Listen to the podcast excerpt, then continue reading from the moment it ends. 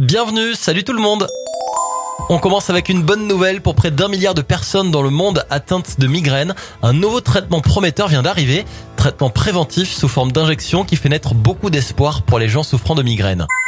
On continue avec une innovation qui va changer la vie des personnes handicapées qui se servent de fauteuils roulants pour se déplacer et qui n'ont pas d'autre choix que d'utiliser leurs mains comme plaquettes de frein.